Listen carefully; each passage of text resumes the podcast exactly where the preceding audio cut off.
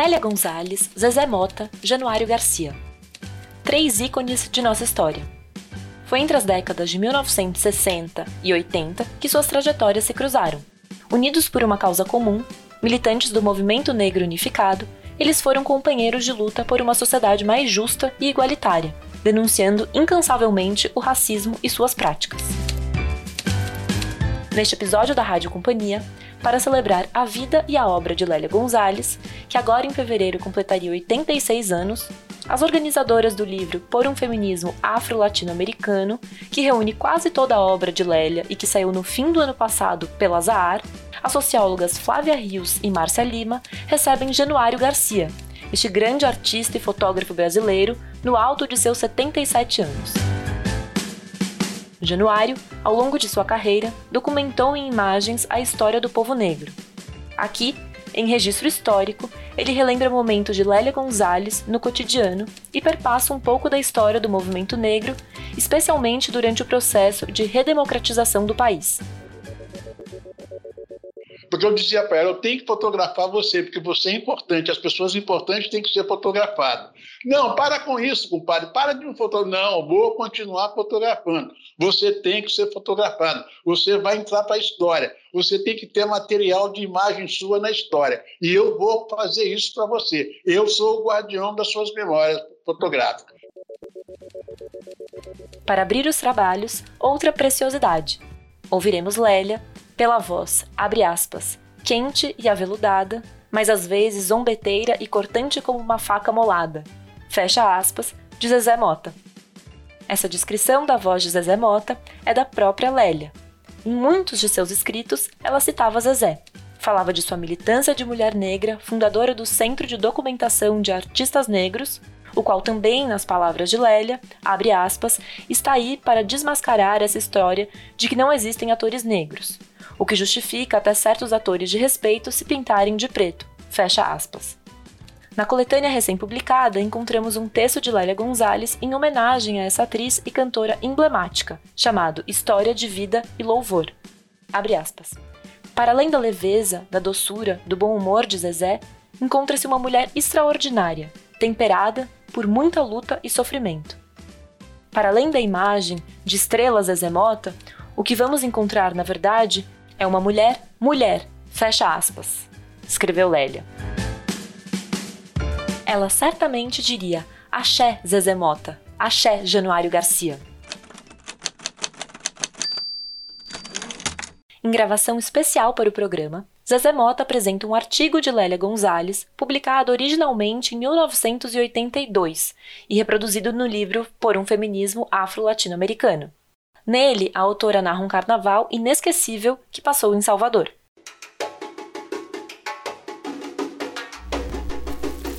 Beleza Negra ou Ora eu. Liberdade é o nome do maior bairro negro de Salvador.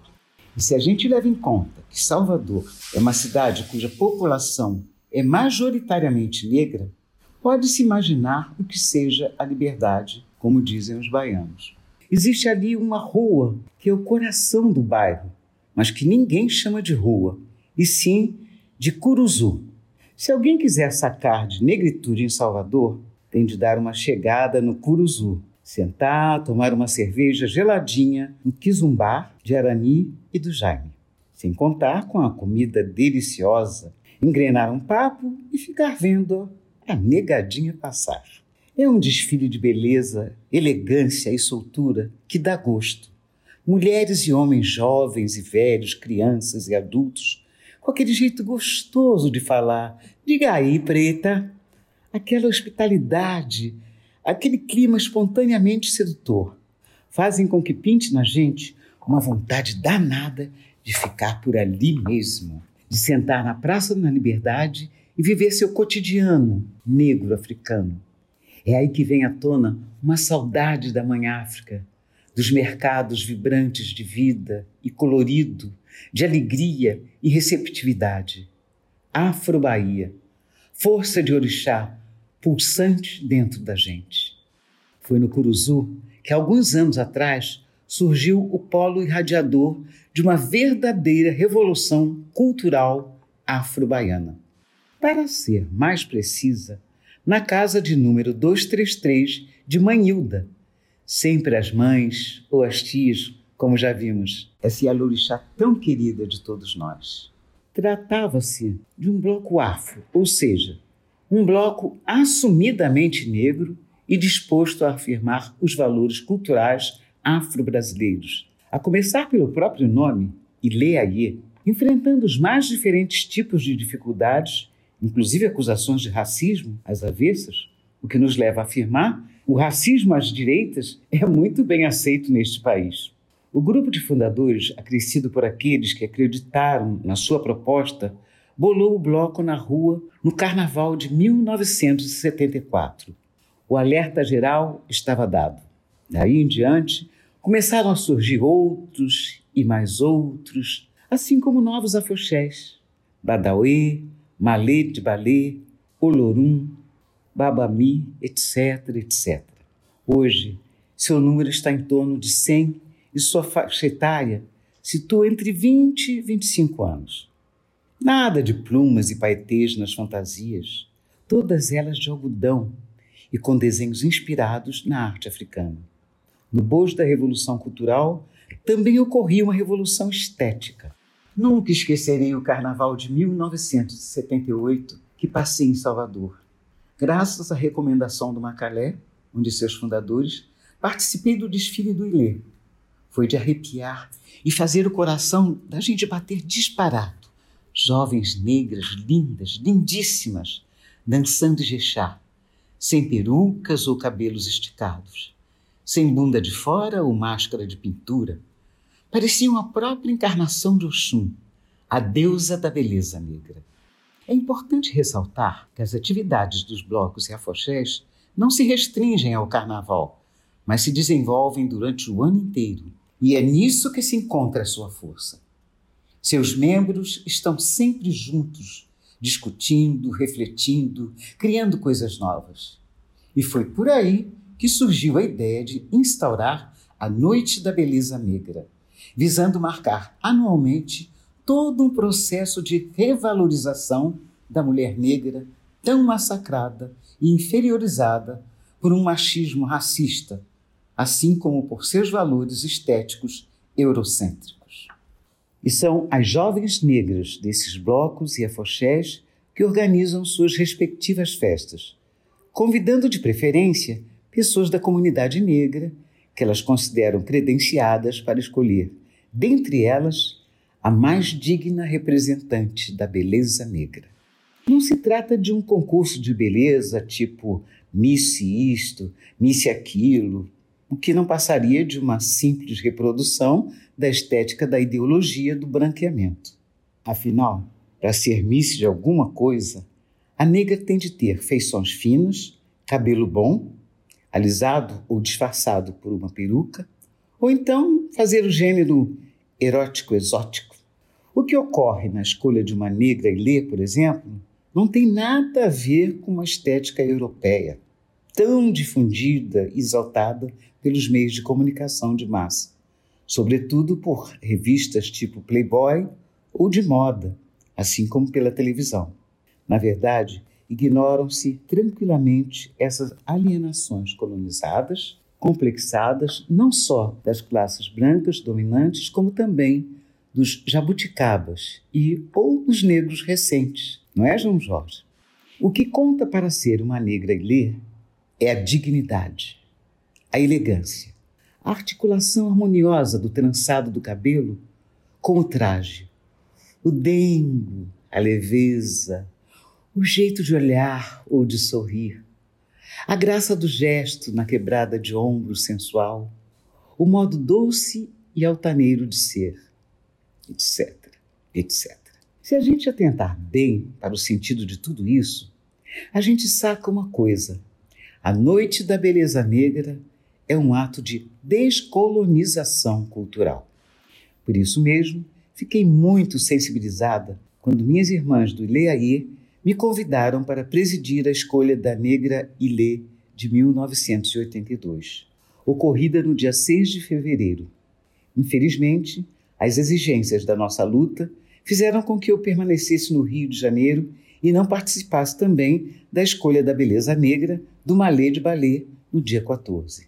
De qualquer modo, ficam aqui o nosso testemunho e a nossa solidariedade com esse importantíssimo trabalho. E para as escolhidas de 1982, a nossa saudação na saudação de Oxum. Ora, oh.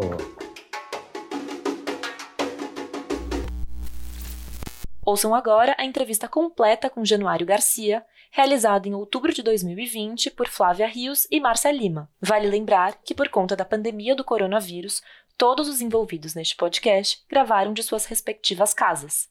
Eu sou Mariana Figueiredo, até a próxima semana e um ótimo papo para vocês. Olá, eu sou a Flávia Rios, professora da Universidade Federal Fluminense, e hoje é o dia de conversar um pouco sobre a vida e o pensamento de Lélia Gonzalez. E para isso nós temos um convidado aqui, Januário Garcia. Eu, Flávia e Márcia Lima entrevistaremos grande artista, intelectual, e ativista do movimento negro brasileiro, Januário Garcia. Olá, é um prazer enorme estar aqui lançando, né, dando início ao lançamento do livro da Lélia, que eu tive o prazer de trabalhar junto com a querida Flávia, minha parceira de trabalho. E estamos recebendo esse ícone do movimento negro, fotógrafo maravilhoso, reconhecido internacionalmente. O Januário Garcia foi presidente do Instituto de Pesquisa de Culturas Negras, já lançou vários livros, dentre eles, ele lançou em 2008 o livro 25 anos do movimento negro no Brasil. E vai ser um prazer enorme é, ouvi-lo falar sobre a relação dele com Lélia e como ele registra, né, registrou muito a, figura da Lélia em fotos. E ouvir o Janu falar um pouco da sua trajetória e também como ele conheceu, como ele viveu essa experiência dele com Lélia Gonzalez. Januário, muito obrigada por você ter aceitado conversar conosco. E a primeira pergunta não poderia deixar de ser: como você conheceu Lélia Gonzalez? Conta pra gente essa experiência, essa trajetória. Bom dia, estou muito feliz em ter sido convidado por vocês, mulheres empoderadas, intelectuais, me fizeram esse convite e eu aceitei com bom agrado para falar da amiga, da minha comadre, da minha irmã, Lélia Gonzalez. Lélia tem uma participação muito importante na minha vida. Eu conheci Lélia por volta de 1966. Eu morava num edifício na Tijuca, na rua Hernani Cotrim, quase com o Uruguai, e eu era o único morador negro do edifício. Quando foi nessa época, a Lélia mudou para lá. Coincidentemente, ela mudou para o apartamento do meu lado. Então nós éramos vizinhos praticamente de parede. Eu não sabia quem tinha mudado para lá, para o apartamento. Numa manhã de sábado, eu abri a janela do meu quarto, porque batia sol, e aí quem estava na janela do lado de lá? A Lélia, que ali também era o quarto dela. Aí a gente se cumprimentou, bom dia, bom dia, ah, vizinha nova, é, mudei para aqui, ah, também eu moro aqui. E ali então, a partir daquele momento, a gente começou a conversar, a trocar ideias, a sermos amigos e também a gente trabalhar junto a questão no prédio, que nós éramos as duas únicas famílias negras no prédio, e a gente via que havia uma certa hostilidade tijucana contra a gente, né? Então a gente a partir daí solidificou uma amizade a partir de 1966. Porque Lélia para mim foi uma pessoa muito incrível, né? Lélia tinha um tom de voz muito incrível, muito doce. Ela sabia que ela era uma mulher sensual e ela abusava dessa sensualidade dela, né? Era uma coisa incrível. Ela sabia, né? Ela era feminina, mas sabia onde e como pisar com os pés na terra, porque ela nunca deixou de ser essa mulher negra que ela foi. Né? Lélia, Lélia conheceu o marxismo profundamente ela não pertenceu ao Partido Comunista, mas leu a obra de Marx, Althusser, era uma marxista ideológica, né? mas sempre foi aquele pensamento que ela teve de mulher negra, do feminismo negro, de saber aonde chegar, e ela, muito mais do que isso, essa coisa do lugar do outro, isso ela já exercia há muito tempo porque além de socióloga, além de filósofa, além de, de tudo mais que ela foi, ela sabia como o outro pensava. E isso aí derrubava todas as barreiras. Essa foi a Lélia que eu conheci, a Lélia que me cativou, a Lélia que mais tarde foi minha madrinha de casamento, porque a Ana Felipe foi aluna dela no colégio de aplicação da UERJ, e eu conheci a Ana na casa de Lélia, e posteriormente casei com Ana. E teve um fato também muito interessante: nós tivemos um filho, o Aruan, que é o mais velho, depois nasceu o segundo, que é o Irá. Na terceira gravidez, a Lélia chegou e disse: Olha, essa aí é uma menina que está vindo e eu vou ser a madrinha dela, hein? E nasceu a Tainá, realmente. E depois nasceu o Raoni. Então, ela foi essa pessoa de casa, amiga, sabe? Que é muito difícil eu falar sobre Lélia. É uma pessoa que eu curto profundamente. E sabia da importância dela. Eu tinha certeza que ela era uma pessoa que ia fazer mudanças radicais na sociedade brasileira, principalmente no campo feminino. Né? Eu nunca, em tempo algum, deixei passar uma oportunidade de não fotografá-la. Porque eu dizia para ela, eu tenho que fotografar você, porque você é importante, as pessoas importantes têm que ser fotografadas. Não, para com isso, compadre, para de me fotografar. Não, vou continuar fotografando. Você tem que ser fotografado, você vai entrar para a história, você tem que ter material de imagem sua na história. E eu vou fazer isso para você. Eu sou o guardião das suas memórias fotográficas. E fotografei demais a Lélia e até hoje, né? Tem muito material dela. Essa foi a Lélia que se relacionou comigo. E Janu, como é que você lê, como é que você descreve um pouco o contexto do movimento negro nos anos 70 e 80, na época em que a Lélia militou fortemente? Assim? Qual a sua leitura do movimento negro? A gente vai ver uma coisa muito importante, né? porque o Abdias Nascimento, nos anos 40, com o Teatro Experimental do Negro, ele deu continuidade àquelas propostas da Frente Negra Brasileira. Então, houve um segmento. Nos anos 70, chegou o movimento negro aí contemporâneo, que deu seguimento às políticas, às ações, às estratégias desenvolvidas por Abdias nos anos 40. Então, é uma questão de continuidade, sempre foi uma questão de continuidade. Naquela época, nós tínhamos uma coisa que era muito importante, era como desconstruir a questão da democracia racial. Mas é muito difícil, é muito empírica dizer derrubar a democracia racial, uma coisa assim que as pessoas talvez não iam entender mesmo. Sabe? Então, o que, que fez o movimento negro daquela época? Decidimos, então, trabalharmos as questões mais amplas da sociedade brasileira também. E, ao mesmo tempo, a gente começou a criar estruturas dentro dos organismos mais populares e tradicionais da sociedade brasileira. Então se criou centros de estudos afro nas universidades, que se espalharam logo depois. Dentro de todas as universidades começaram a ter centro de estudo afro-brasileiro, afro-americano, afro-asiático, começou a ter todos esses dois. A igreja também, então, com a pastoral do negro, e aí o Frei Davi, lá em São João do Biriti, criou aquele grupo União e Consciência Negra, que se transformou no Educafro. Por um outro lado também, o Iredo, também, que é um grande militante do movimento negro. Eu era presidente do IPCN, o Iedo chegou para mim um dia e disse assim, Januário, nós estamos com um problema aí. Eu digo, mas qual é o problema? O Geisel está fazendo essa abertura lenta e gradual. Eu digo, é, é verdade. Mas o que quer dizer isso? Quer dizer o seguinte, a hora que tiver abertura, 80% dos militantes negros vão entrar nos partidos políticos e vão esvaziar o movimento negro. E acontece que, ao entrar no partido político, eles não vão conseguir atingir as estruturas de mando do partido. Eles vão ficar na parte de baixo dos partidos.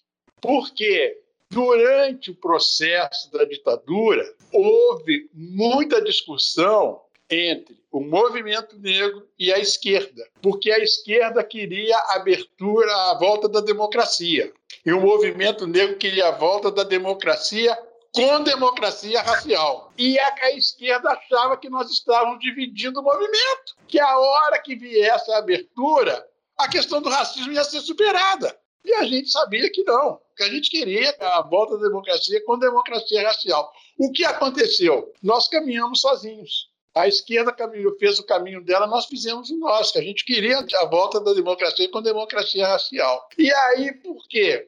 A maioria das pessoas que estavam da esquerda, elas estavam todas aglutinadas no MDB. O MDB era um guarda-chuva da esquerda naquela época. E nós, não, nós éramos um movimento social, nós éramos um movimento negro. E nós íamos para a rua enquanto o movimento negro exigia democracia racial, exigia liberdade de Mandela, tudo dentro de uma proposta nossa. E aí, quando veio os partidos políticos, realmente, grande parte de nossos companheiros negros foram para o partido político e houve, assim, uma, um certo esvaziamento do movimento negro, na realidade. Ocorre, porém, que as nossas teses daquela época todas prevaleceram. Naquela época, a gente já falava sobre as cotas raciais, já falava sobre a ação afirmativa, já falávamos sobre uma lei que poderia contar a história do negro e da África nas escolas.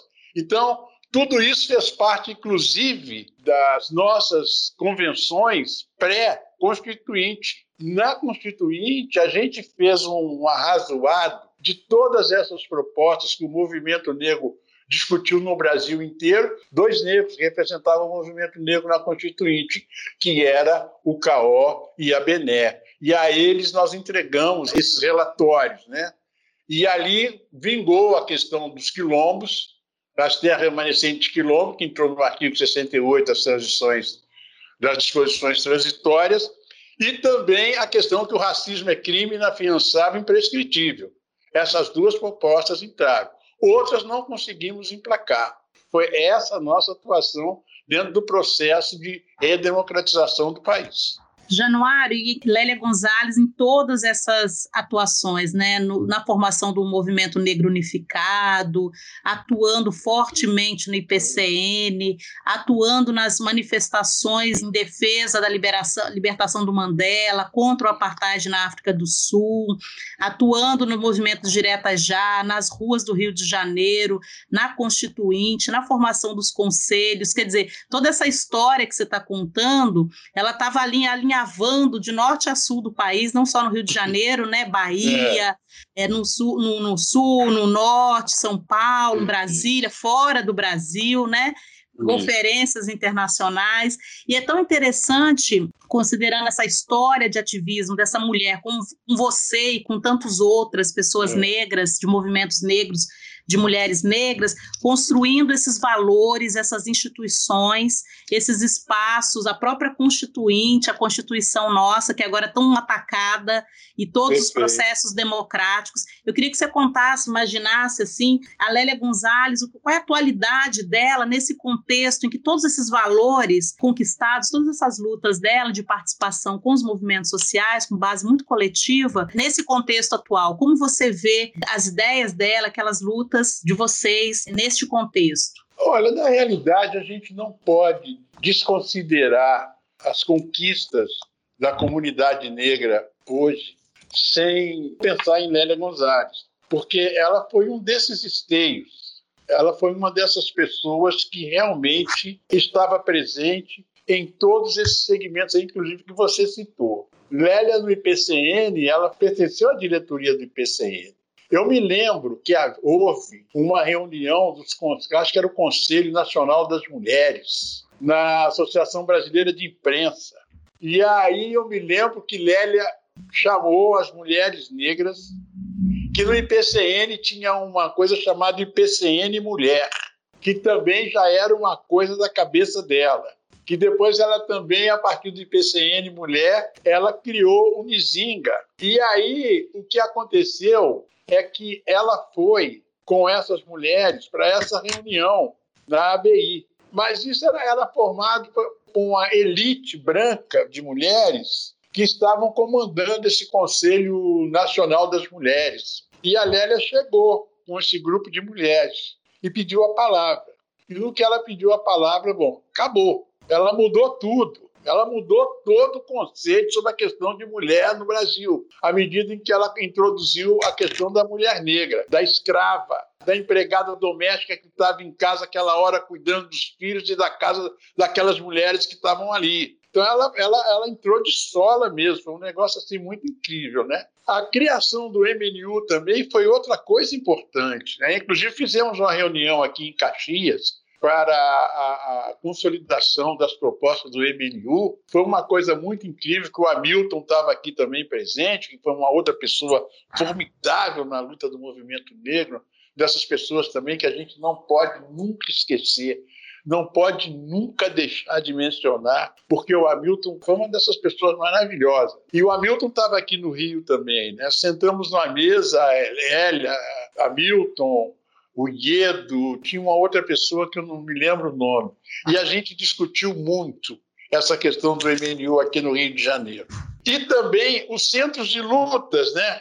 que ah, ah, foram criados a partir da criação do MNU, que não é o MNU de hoje. O MNU de hoje é Movimento Negro Unificado. Aquela época era o MNU-CDR, Movimento Negro Unificado contra a Discriminação Racial. Tá? Mas aí entrou, entrou a convergência socialista, aí a coisa foi andando para os outros rumos. Então acontece o seguinte: o papel de Lélia em todos é, esses momentos da década de 70 e 80 foi muito importante. Mas também tem uma coisa, gente a gente não pode esquecer que nesse momento também havia uma outra mulher, que é Dulce Pereira, que foi muito importante na luta também. A criação das rádios comunitárias, ela sacou da importância da comunicação. A gente também tem que parar uma hora e dizer: peraí, vamos falar em Dulce Pereira, como tem que falar em Beatriz Nascimento. Tem umas mulheres assim que a gente não pode, sabe?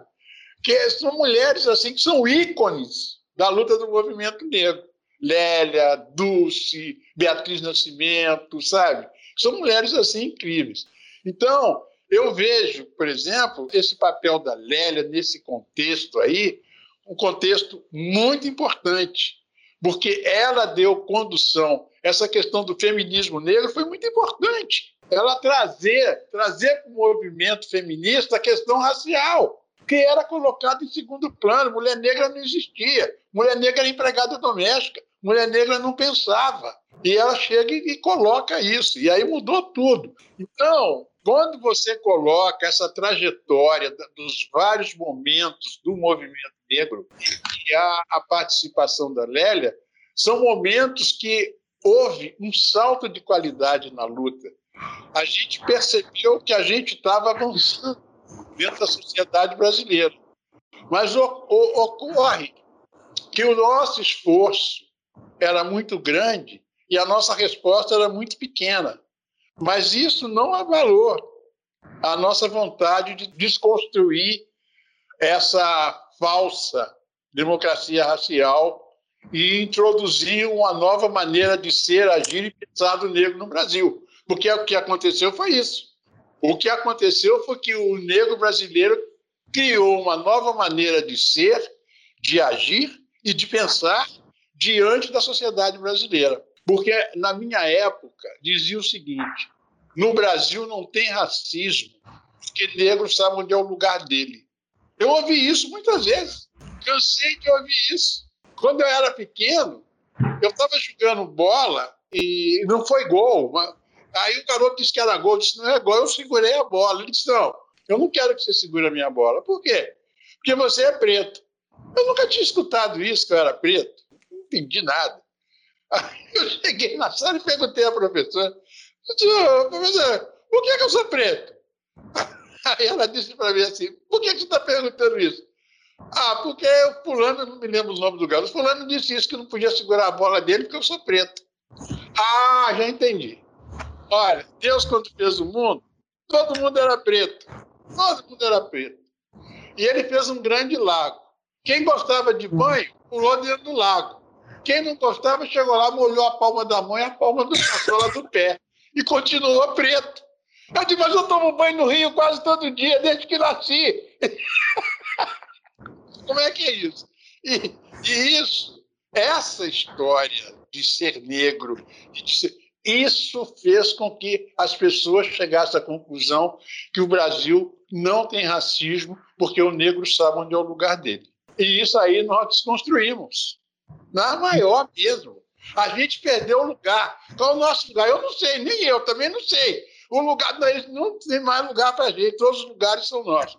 E assim se deu essa, essa, essa nova etapa da luta negra no Brasil. Janu, eu acho que a Lélia nos ensinou isso, né? O nosso lugar é o lugar que a gente quiser estar, né?